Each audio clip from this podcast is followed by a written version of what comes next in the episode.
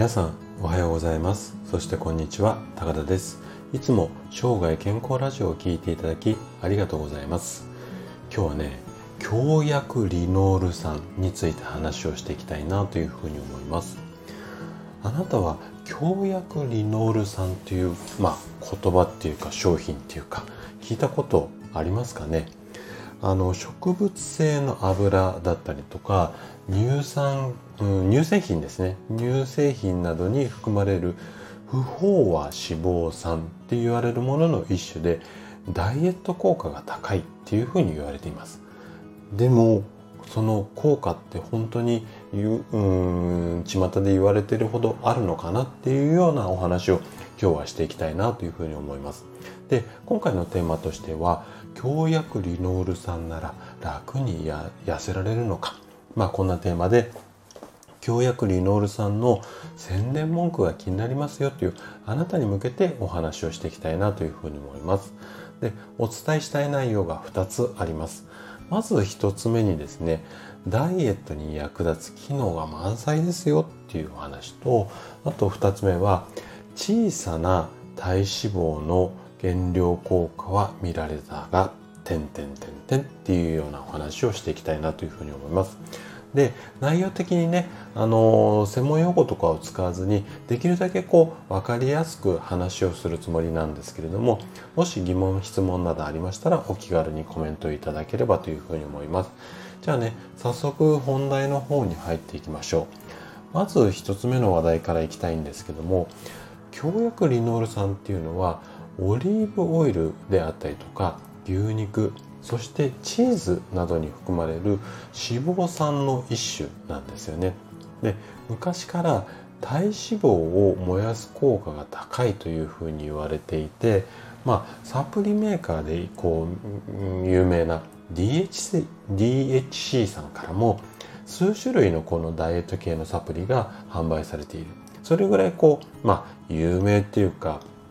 かなりサプリには入ってる成分ではあるんですけどもでメリットを簡単にまとめるとその脂肪をまず減らす効果ですよねあとは体脂肪を筋肉に変換したりだとか脂肪を溜め込む酵素これをねブロックしたりだとかあと1日1000から2000ミリグラム飲むことでバランスが取れたボディをキープできますよと。まあ、この辺りが、まあ、DHC さんはじめとする、まあ、サプリメーカーさんの歌い文句なんですけどもこの通りの効果が本当に飲むだけで得られるんだったらまさに夢のダイエット成分だと思うんですね。なんですが果たしてその効果っていうのは言われているほどのものなのかっていうのをちょっと2つ目の話題で、えー、と話をしていきたいなというふうに思います。じゃあ2つ目の、まあ、テーマとして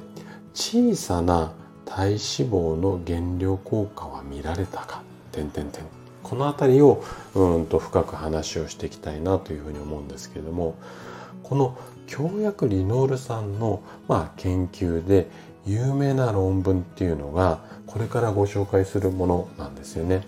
どういったものかっていうと2007年にウィスコンシン大学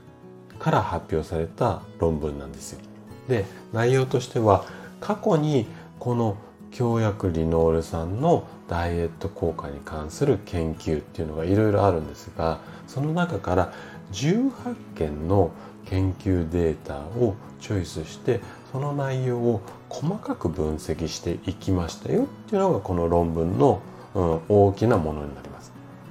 で内容っていうかその分析の結果とすると強薬リノール酸を飲んだ参加者さんは平均で 0.1kg ずつ体脂肪が減っていくしかもその効果は服用を始めて6ヶ月目までは継続的に続いてで6ヶ月目以降はちょっとその効果が消えちゃいますよっていうふうなこんな、まあ、論文なんですよね。でここまで聞くとお効果あり、うん、すごいじゃん0.1キロずつでも確実に減っていくんだったらこれいいねっていうふうに感じる方って多いと思うんですけどもただしがこれついちゃうんですよ。どういった内容でただしがついちゃうかっていうと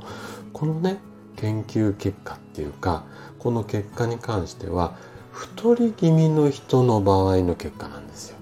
じゃあ太り気味ってどのぐらいかっていうと BMI が30以上。ね、で BMI がどういどのぐらいの数字がこう太りすぎで痩せすぎでっていうのを BMI がどういったものかっていうのはちょっとあのご自身でググってもらいたいんですけどもいわゆるこう30以上なのでかなり滑腹がいい方ですよね。この方にはさっき言った 0.1kg ずつで6ヶ月目まで続くっていう研究データなんだけれども普通の体重。で BMI が25以下の人が使ってもこれと同じような効果は得られませんよ。この正し書きがつくんですよね。でかつもう一つね注意したいことがあるんですけどもどういった内容かっていうと強薬リノール酸のサプリにはちょっとね副作用が多いんですね。でどういったものかっていうとこれもね論文で発表されてるんですけども2007年にウプサラ大学っていうところが出した論文で発表されています。これは強薬リノール酸のサプリを飲んだ人は体内の炎症レベルが増加をして脂肪肝の割合割合も大きくなりますよというようなこういった副作用がうん発表されてるんですね。で先ほど言った通りダイエット効果確かにあるんですけどもちょっと効果の幅とするとかなり微妙な部分があるんですよ。多少なりとも効果ありっていう状態なのでこの結果を得るために副作用が出てしまってはちょっと本末転倒になってしまうので注意が必要ですね。はい。ということで今回は強薬リノール酸についてお話をさせていただきました。最後まで聞いていただいたあなたがですねサプリの効果そして副作用これをねしっかりと知ることで確実に健康に近づくことができます人生100年時代この長寿の時代を楽しく過ごすためには健康はとっても大切になりますぜひサプリのみで無理なダイエットこれを目指すことなく生涯健康を目指していただけたら嬉しいです。それでは今日も素敵な一日をお過ごしください。最後まで聞いていただきありがとうございました。